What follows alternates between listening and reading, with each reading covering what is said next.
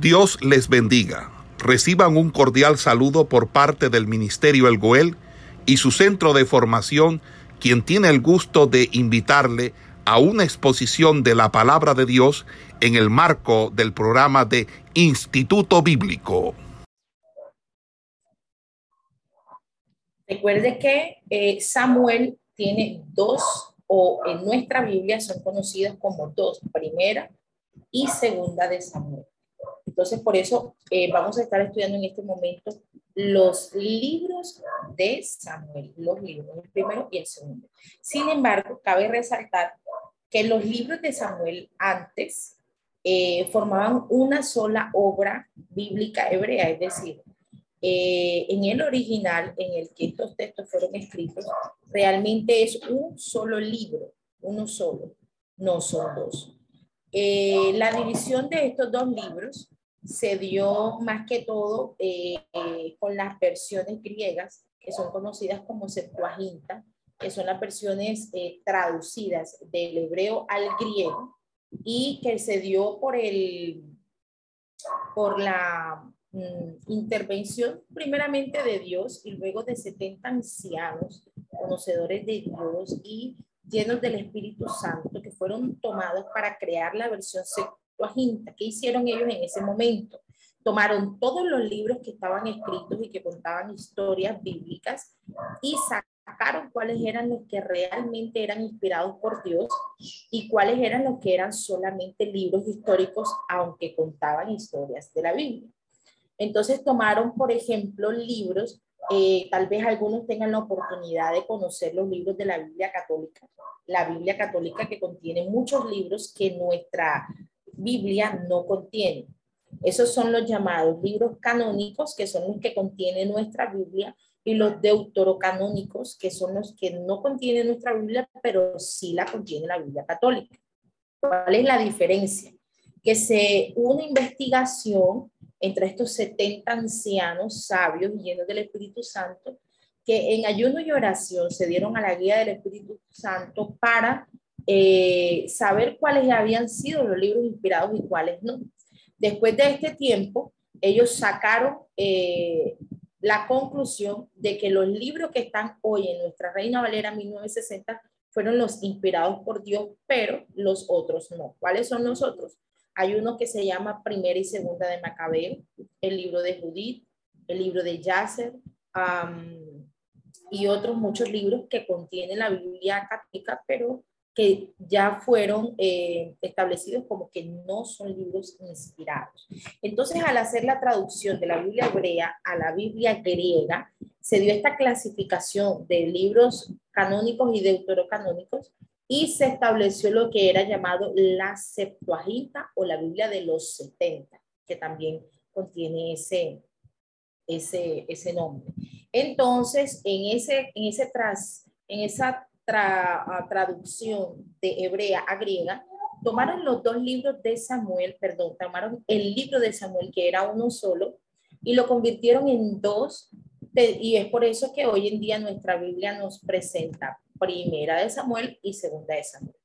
Pero antes era uno solo. Entonces, en ese momento se dio la unión, o se unió Samuel en aquel entonces y eh, en la Septuaginta también unieron el libro de los reyes y el libro de Samuel y tocaron, tomaron por nombre los cuatro libros de los reinos o los reinos.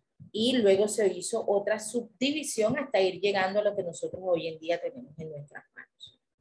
Eh, vamos a mirar un poco el nombre y el autor de este libro. Eh, por ejemplo, lleva el nombre del protagonista de, la, primera parte, que es Samuel.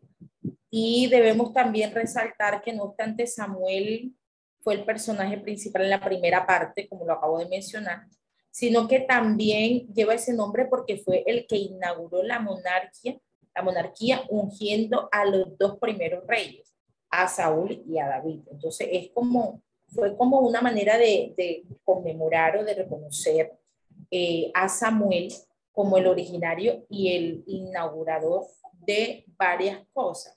Primero, el haber ungido a los reyes, a los, a los dos primeros reyes de, de Israel.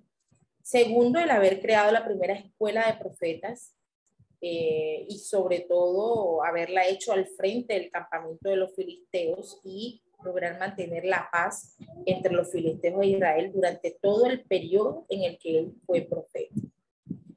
Entonces, eh, siendo Samuel el primer, el primer ejecutor de todas estas acciones, en su nombre le colocaron este libro, eh, en su honor le colocaron en su nombre a este libro, sobre todo para también resaltar cada una de las acciones que él había realizado y recordarlo como una conmemoración. Entonces, eh, pues Samuel, vemos que en el primer libro de Samuel eh, se registra la muerte de él. Es decir, pareciera ser que en el primer libro de Samuel fue cuando él murió, pero vemos que la influencia de él se dio en la vida de David, a quien él también ungió. Entonces, todo el libro está todos estos dos libros están eh, imbuidos, penetrados, influenciados por Samuel. Entonces, dado de que Samuel murió antes de que ocurrieran algunos acontecimientos en estos libros, él no pudo haber sido el autor de toda la obra. Entonces, también vamos a mirar que hay una expresión que dice, Ciclat vino a ver a los reyes de Judá hasta hoy. Y eso lo podamos ver en primera de Samuel 27, 6. Y esa, esa expresión parece indicar que el libro se originó después de las divisiones del reino. Entonces, es probable que fuera escrito por un profeta desconocido y este habría empleado material escrito con anterioridad y esto lo podemos evidenciar un poquito en Primera de Crónicas 29 y 29. Entonces, vamos a mirar también que incluso los escritos de Samuel y de los cronistas y de los escribas de David en primera de Samuel 10, 25 y en segunda de Samuel 8, 16, destacaron estos, estos, estos hechos.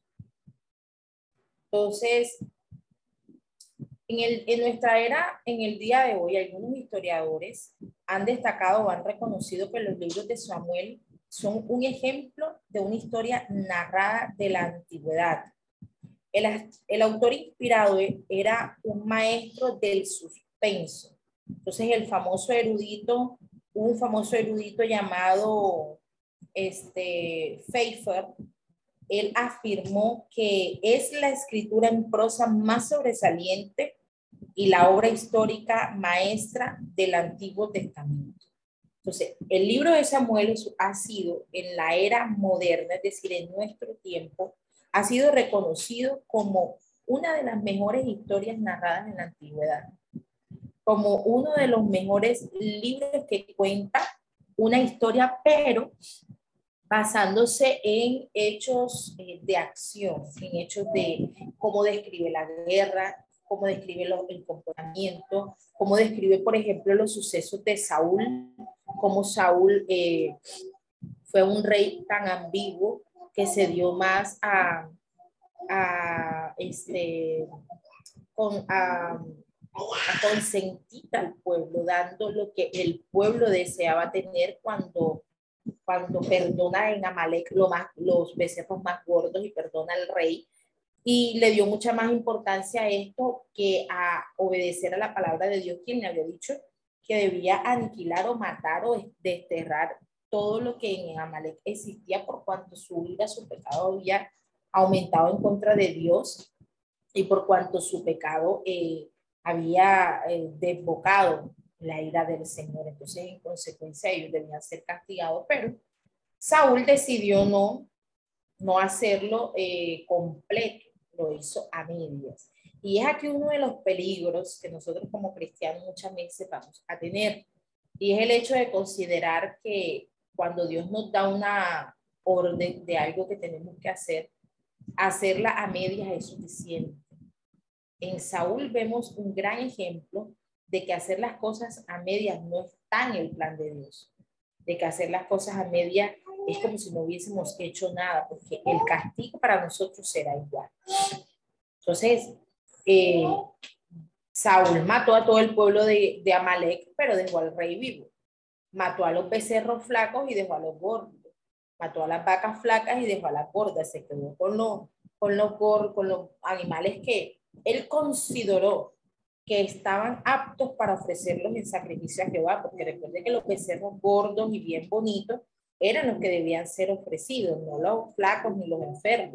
Para poder ofrecer un holocausto agradable ante Dios, el animal debe ser un animal perfecto y no un animal con manchas ni con, con, con imperfecciones físicas.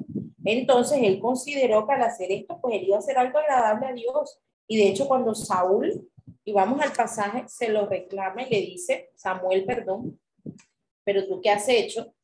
Porque escucho balido de animales, porque escucho balido de becerros, de, de, de, vacas. Entonces él le dice, has hecho mal. Y Saúl le contesta lo contrario, le dice, pero al contrario, he hecho lo bueno ante Jehová, he traído lo mejor del pueblo, he traído lo mejor, lo mejor de, de, del, pueblo de, de, Amalek para ofrecerlo a Jehová.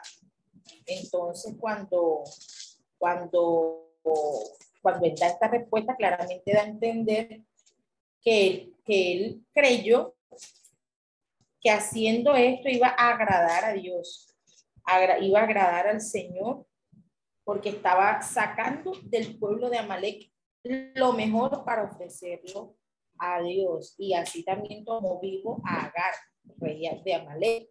Eso ustedes lo pueden evidenciar en el libro de Samuel capítulo 15, que es donde vamos a mirar el, el, el, el desglose donde Samuel fue, Saúl fue desechado por el Señor. Y el 14 dice, eh, pues qué válido de ovejas y bramido de vacas es este que oigo con mis oídos. El 15 dice, y Saúl respondió, de Amalek lo han traído, porque el pueblo perdonó lo mejor de las ovejas, de las ovejas y de las vacas, para sacrificarlas a Jehová tu Dios. Por lo demás, pero lo demás lo destruimos. Entonces, él considerando que a Dios le agradaría esto, cometió un pecado. Entonces, mire usted esto. El que él considera, al él considerar que no obedecería a Dios, totalmente, pero iba a dejar una parte, iba a desobedecerle en una parte como para, como para ganarlo con eso mismo, como que dejé los animales los más bonitos vivos para ofrecerlos a Jehová, pero obviamente no los iban a ofrecer todos porque algunos se los iban a quedar ellos. Y entre otras cosas, cuando ofrecían un animal al Señor, habían dos tipos de ofrendas. Estaba la ofrenda del todo quemada, que era que el animal se consumía totalmente hasta calcinarse en, total, en absoluto. Y estaba la otra que era eh, que tomaban solo una parte y la grosura la sacaban y la ofrecían al sacerdote.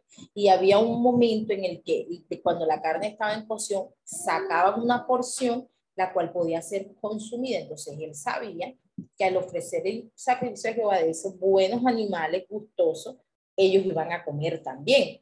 Entonces, a la larga, aunque presentó a Dios como la excusa por la cual él desobedeció al mismo Dios, eh, realmente eh, eh, esto no fue agradable al Señor y lo que estaba buscando era un beneficio propio.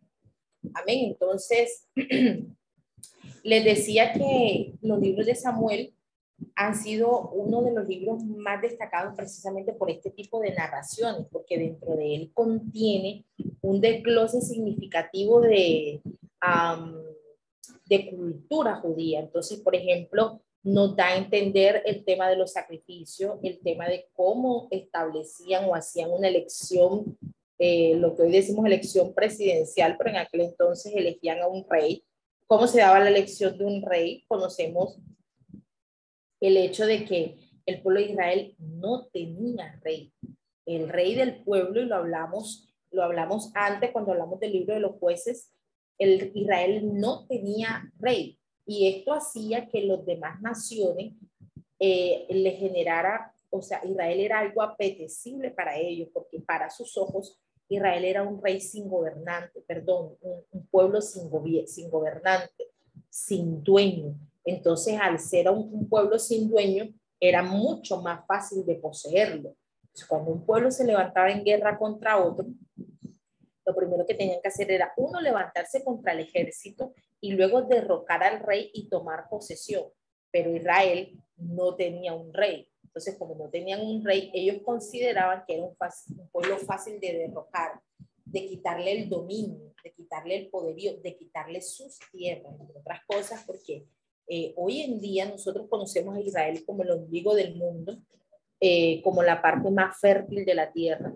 Eh, la Biblia eh, los mapas nos muestran a, la parte de Israel como la media luna fértil, la parte más fértil de todo el mundo, el pueblo más agrícola y con tierra de mayor producción en cuanto a la agricultura. Y es una tierra apetecible en todo su alrededor porque él es el mejor terreno árido, eh, fértil, perdón, para sembrar, para cultivar. Entonces, teniendo estas bendiciones, entre otras cosas porque el río Jordán pasa por toda la, eh, por toda la mitad de ellos y a la, en, la, en el centro tienen el río Jordán y, y a la orilla del, del, occidente tienen la zona costera de la, de la, de la, que pasa por la Filistea, tienen su zona costera ahí cerca y tienen su, la Cefela y tienen el, el, el río Jordán.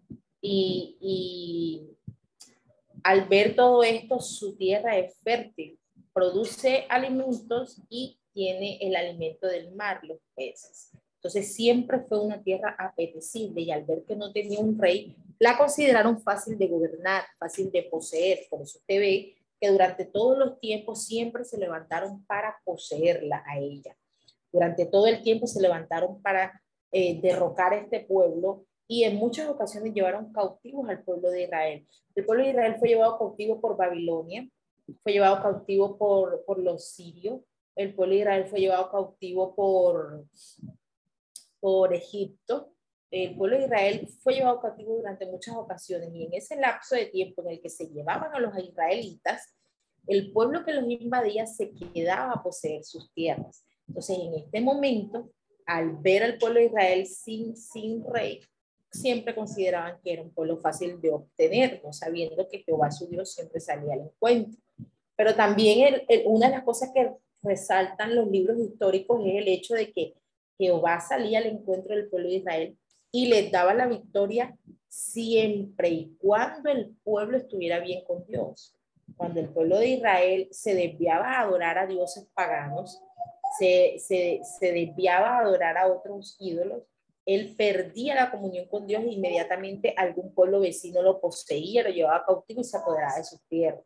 Era una consecuencia de ellos desviar su corazón hacia, hacia un Dios pagano, hacia un Dios diferente. Entonces Dios siempre mantuvo al pueblo de Israel consciente de esto, pero en algún momento dado ellos siempre perdían el horizonte y terminaban desenfocándose a la adoración a dioses paganos y perdiendo con eso la comunión con Dios y por ende la posibilidad de seguir siendo un, un pueblo libre, un pueblo libre, eh, este, guiado solamente por el Señor. Entonces, eh, en el libro de Samuel, primer libro de Samuel, vemos la instauración del primer reinado. Entonces, el pueblo de Israel empezó a exigir que ellos querían tener un rey. Entonces, ellos querían, querían tener, eh, como todas las demás, eh, como todas las demás regiones, como todos los demás pueblos, empezaron a querer tener un rey y empezaron a pedirle a Dios, a Samuel, que les diera un rey.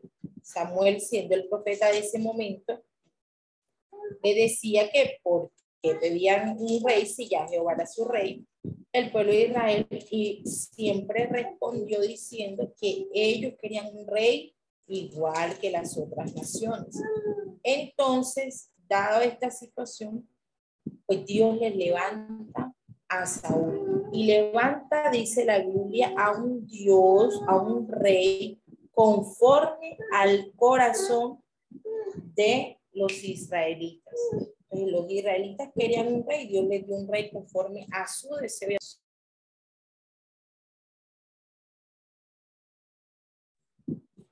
Eso lo vamos a poder mirar en el capítulo número 12 del libro, del libro de Primera de Samuel. Entonces el 13 dice, 12, 13 dice, ahora pues, he aquí el rey que habéis elegido, el cual pedisteis. Ya veis que Jehová ha puesto rey sobre nosotros. Entonces, el libro de, de, de Samuel destaca la primera instauración de un rey, pero deja claro que el pueblo de Israel desde ese momento empezó a tener rey porque ellos mismos lo pidieron, no porque Dios hubiese querido dárselo, porque entre otras cosas Dios era su rey y en el momento que ellos necesitaban liberación y que entre otras cosas recibían eh, recibían eh, tormento de las naciones vecinas por su pecado, pero sin embargo en medio de ese pecado ellos se arrepentían y le pedían a Dios y Dios les enviaba un libertador, un juez. Pero ellos se cansaron y empezaron a pedir, pedirles rey a Dios. Entonces, eh, otro, otro punto a resaltar del libro de Samuel es que él le da el abrebocas al hecho, al hecho de el inicio, el inicio de la, de los gobiernos eh, en Israel, el inicio de los gobiernos de Israel. Entonces, eh, se da el inicio de la monarquía, del tema de los, de los reyes en el pueblo de Israel. Y este inicio, al verse enfocado en Primera de Samuel, da apertura a que de ahí en adelante empiecen a haber muchos otros reyes en, el pueblo de Israel y conocemos la historia. Todos los reyes, excepto Saúl, tuvieron sus fallas y la mayoría de ellos con sus decisiones llevaron al pueblo a desbocarse detrás del pecado detrás de la idolatría, detrás de adorar a otros dioses.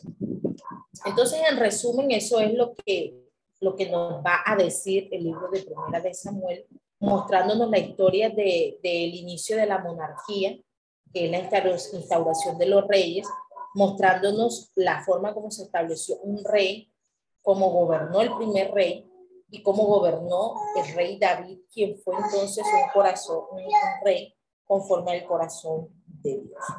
Entonces vamos a mirar, por ejemplo, que la historia del reino, del reino hebrea, de hebreo, empezó precisamente con Samuel y él fue el eslabón entre la oscura época de los jueces y el periodo de la monarquía. Fue el principio de los grandes profetas, maestro de profetas, sacerdote, intercesor y juez. Fue también el único juez que tuvo éxito en su intento de unir las dos tribus. Y, la y el primer hombre desde Josué, a quien Dios pudo emplear para provocar un avivamiento espiritual en medio de los pueblos. Trajo la victoria a todas las naciones hebreas. Ungió a los dos primeros reyes de Israel y así fundó el reino hebreo. Kilis el, el, teólogo del que estuvimos hablando hace poco, que hace en nuestra era moderna énfasis de admiración con el libro de los de Samuel, lo describe aclara, acertadamente diciendo lo siguiente. Samuel era un hombre excelente, sincero, de, de consagración absoluta y de carácter intachable. Supo desempeñar el papel que le tocó en la providencia de Dios de una manera lo, glorifica a Dios. Esto lo dice, eh, lo dice este, uno de los teólogos de nuestra era moderna, quien hace énfasis en que el estudio del libro de Samuel despierta incluso la vida espiritual de los israelitas de la misma forma que lo había hecho Josué tras la muerte de, tras la muerte de Moisés. Vamos a mirar también, por ejemplo, que la madre de Samuel y su oración en primera de Samuel 1 del 11, 1, 11 al 2, 11 eh, fue un, fue un, lo, o creó en él el hecho de que fuera un, un, hijo de fe y de oración, porque su madre lo, tuvo de esa misma forma. Entonces, parte del éxito que Samuel tuvo eh, debe atribuirse a su madre, Ana, y a su piadosa mamá, a su piadosa madre, ya que ella era estéril y vino delante de Jehová clamando para que Dios le diera eh, un hijo, el cual ella ofreció, ofreció para, para el servicio al Señor, lo vemos en 1 Samuel 1.1, cuando ella expresa una plegaria fervorosa en el tabernáculo pidiendo que le concediera un hijo. Ella hizo un voto y Dios se lo cumplió. Dios le cumplió lo, en la petición, ella cumplió su compromiso, su promesa. Entonces, además de ser una mujer piadosa, ella también fue, ella, ella fue una mujer muy piadosa que procuró o que eh, este, creó uno de, un cántico, un cántico eh, que a la vez es un poeta, poema, perdón, por eso es considerada una poetisa, una mujer que, que, que creó una, un poema a manera de canto que quedó establecido también en nuestra Biblia. Cosas que pocas mujeres dentro de la, de, de la Biblia se les ha atribuido este hecho. Eh, en el libro, en el capítulo número 2, vamos a estar analizando el pecado de Elí y de sus hijos y vamos a mirar que él era un general, en general un hombre bueno, pero débil. Él descuidaba la disciplina moral de sus hijos y no contenía su desenfreno. Entonces, Ofni y Finnes no eran contrarios a la idea ni a la moral de los cananeos. Ellos tenían pleno conocimiento de la conducta que como cananeos, como hijos de sacerdote y como sacerdotes mismos, ellos debían tener. Ellos habían sido instruidos desde niño en este conocimiento porque los judíos esto es lo que hacen. Los niños a la edad de 10 años ya conocen la ley, conocían la Torah, conocían el, el, el el Peshach y conocían este, la, la, la Torah y el Peshach, y la, los históricos y la ley y los profetas, así lo distribuían ellos en ese entonces. La ley, los profetas y los históricos. Ellos conocían los históricos hasta ese momento.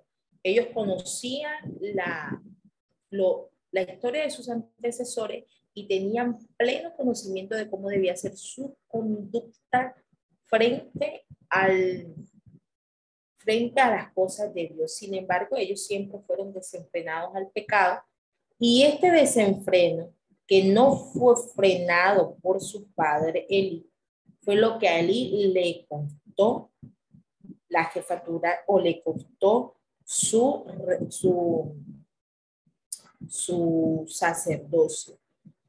Eli fue recto en su conducta, Eli fue consagrado, Eli fue casto y prudente, pero fue, este, hoy en día nosotros para ese tipo de acciones tomamos un término permisivo. Él fue permisivo, le permitió a sus hijos todo lo que ellos quisieron y eso le costó a él su ministerio. Y Elí es un ejemplo de lo que nosotros no debemos hacer como ministros y como padres. La permisividad nos puede llevar a nosotros a perder nuestro ministerio. Así como somos capaces de frenar nuestra vida para no practicar el pecado por temor a no perder nuestra salvación, debemos frenar la de nuestros hijos en la, en la edad que ellos tienen y cuando ya ellos sean adultos, si deciden no participar de la consagración, debe ser eh, este, eh, eh, eh, se les debe prohibir el ministrar dentro del, del, ministerio, porque va a tachar el nombre del Señor. Entonces, Elí instruyó a sus hijos por el camino correcto, pero cuando llegó a ellos la edad de, de participar, de, de desarrollar su ministerio lo hacían de una manera inapropiada. Y si Elí lo hubiese prohibido a ellos eh, eh, hacer lo que hacían, él no se hubiese este, condenado por este hecho, pero ya Elí era un hombre avanzado de edad que había perdido ya su fuerza y su, y su, y su, y su dominio incluso sobre sus hijos y les permitió a ellos hacer todo lo que ellos quisieron. Y el pueblo siempre le decía a él que sus hijos estaban haciendo lo incorrecto y él nunca se ocupó de corregirlo y esto le cobró factura más adelante. Entonces es un ejemplo de lo que nosotros como siervos, ministros, no debemos hacer. Nosotros no debemos, eh, nosotros no debemos ser permisivos bajo ninguna circunstancia, ni con nuestros hijos, ni con nuestros eh, ovejas, ni con las personas que están a nuestro cargo ministerialmente hablando.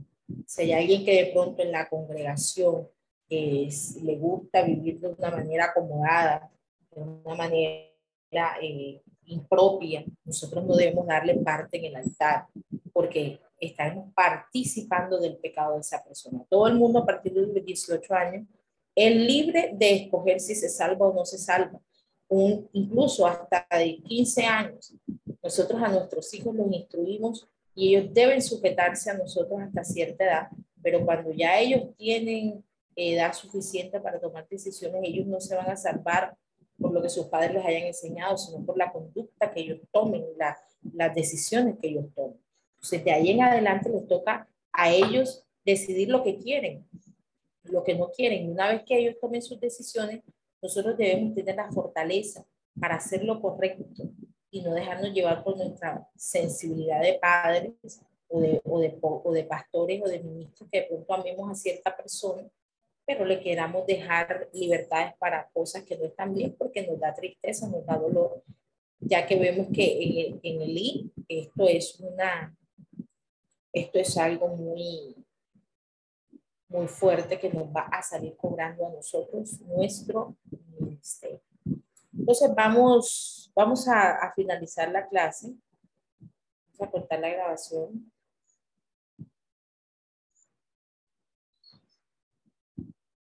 Vamos a dejar la clase hasta aquí. En la próxima vamos a continuar desglosando el libro de Samuel, los libros de Samuel. Hoy tocamos cierta parte del primer libro. El próximo sábado vamos a finalizar con el primer libro y a iniciar con el segundo. Y vamos a sacar los rasgos más importantes. Recuerde que cada clase los invito a hacer lectura del libro que vamos a estudiar para poder hacer de esta clase algo mucho más ameno. Esperamos que este estudio haya sido de bendición para su vida y ministerio. A Dios sea la gloria.